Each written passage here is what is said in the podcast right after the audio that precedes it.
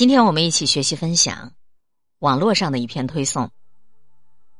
前几天看到了一个视频，有一个博主在凌晨四点去了一趟医院，在凌晨四点一眼望去，医院里依旧是灯火通明，楼下的急诊处救护车在来来回回，刚下车的司机脱掉手套，长舒了一口气。他把这一切都拍成了视频，发在网上。看见医院的大厅里铺满了病床，冰冷的椅子上，很多家属就躺在上面休息。走廊里的护士推着病床来回的奔走，忙得几乎都没有喘息的机会。凌晨四点二十，满脸焦急的父母抱着孩子，朝着儿童急诊中心在一路的小跑。一个发着高烧的小女孩依偎在妈妈的怀里，妈妈的眼中尽是疲惫和心疼。在这个博主上传的这个视频底下，网友们纷纷的诉说着自己和医院相关的故事。半夜三更，楼梯间墙角的哭声，是我这辈子最难忘的声音。最可怕的是透析室，一点声音没有，里面有小孩有老人，更有数不清的眼泪。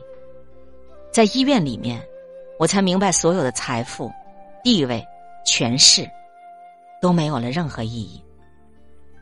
以前对医院总有一些恐惧，害怕到那里看见生老病死，害怕看见生死别离。看完这个博主发在网络上的视频，发现医院就像一面最真实的镜子，不仅照出了生命的脆弱和倔强，也撕开了生活最残忍的真相。还有一个网络博主讲过他在医院里看到过的一件事情。一个穿着颇为体面的中年男人，带着父亲来医院里看病。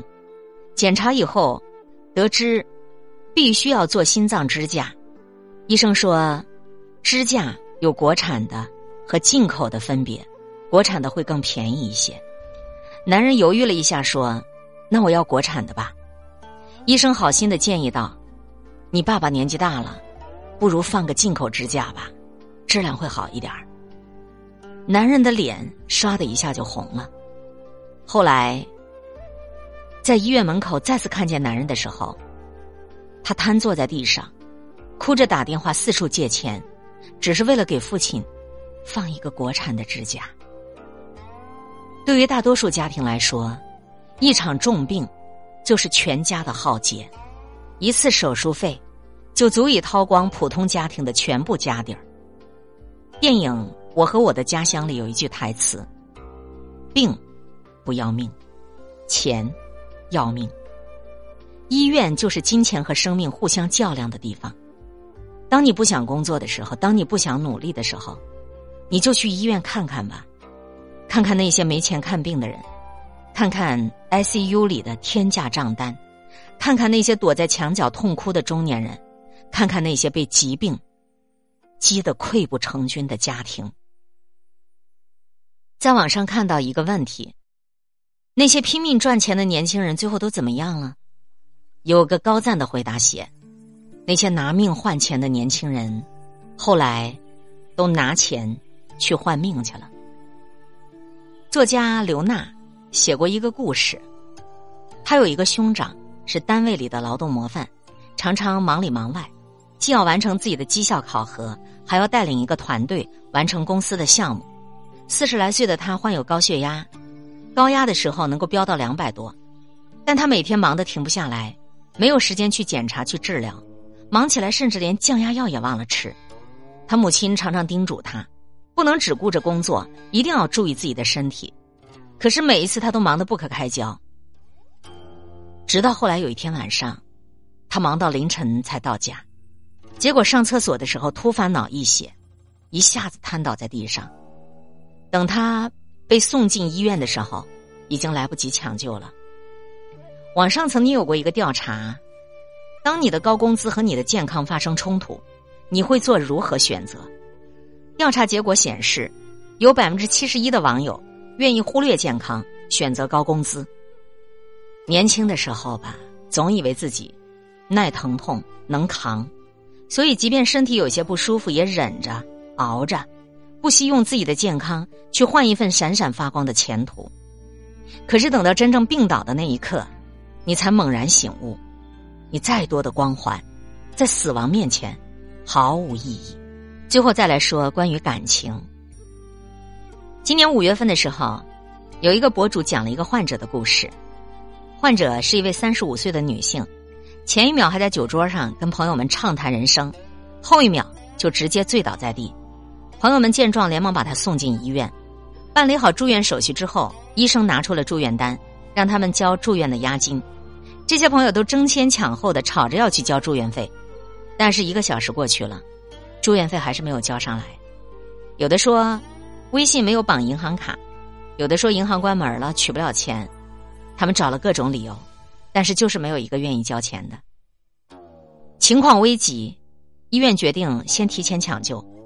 当医生向这群朋友询问发病原因的时候，他们害怕承担医药费，都声称谁也没有碰他，是他自己喝酒喝倒下的。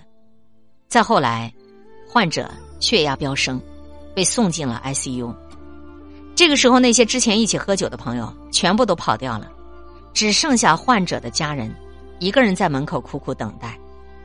最后，医生说了一句话：“当你的身体出现问题的时候，你身边的整个世界都会改变。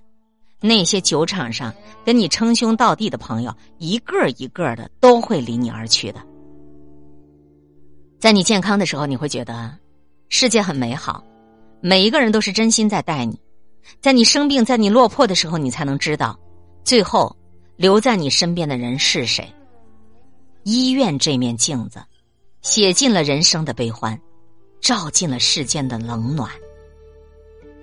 如果人生太难，请你去医院看一看。我有一个朋友在教育行业干了好多年，可前阵子市场环境变动，公司裁员，他也被迫离职。恰逢这个时候，他发现。跟自己刚刚订婚的男朋友在跟别人玩暧昧，他当时就收拾行李，找了个房子搬了出去。在那一段人生低谷，他把自己关在家里，追剧、打游戏，饿了就吃零食、点外卖，把生活过得一团糟糕。直到有一天，他的肚子传来一阵绞痛，连忙跑去医院检查。在排队候诊的时候，他在急诊的走廊里看到了三个中年男人。搀扶着一个手臂还在滴血的同伴跟在护士后面一路小跑进急诊室。听人说，他们几个都在工地上班，同伴在使用切割机的时候不小心切到了手。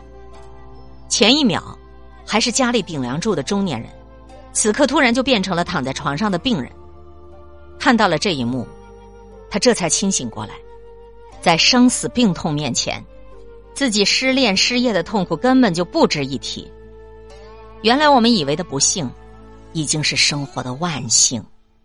从那以后，他就像换了一个人，没过多久就从低谷中走出来了。医院是生门，也是死门。对医院的病人来讲，他们从来不会问活着到底有什么意义，因为活下去本身就是意义。半山文集里有一句话：如果你觉得自己的人生无趣，你就该去医院肿瘤病房看看。人看不见自己的生命，不知道怎样去绽放自己，就需要其他的镜子和一些很极端的事物来启迪。只有亲眼见过人间疾苦，目睹过生死考验，你才会明白，世间之事除了生死都是小事。人生再苦再难，也终究会过去。新西兰有一所顶尖学校，每年学生毕业的时候，学校都会组织他们去当地的医院参观实习。结束以后，校长就会送给他们一句话作为毕业寄语：“医院是给你们上的最后一课。人生没有什么好失意的，因为活着已经够不容易了。如果你觉得人生太难，不妨去医院看看。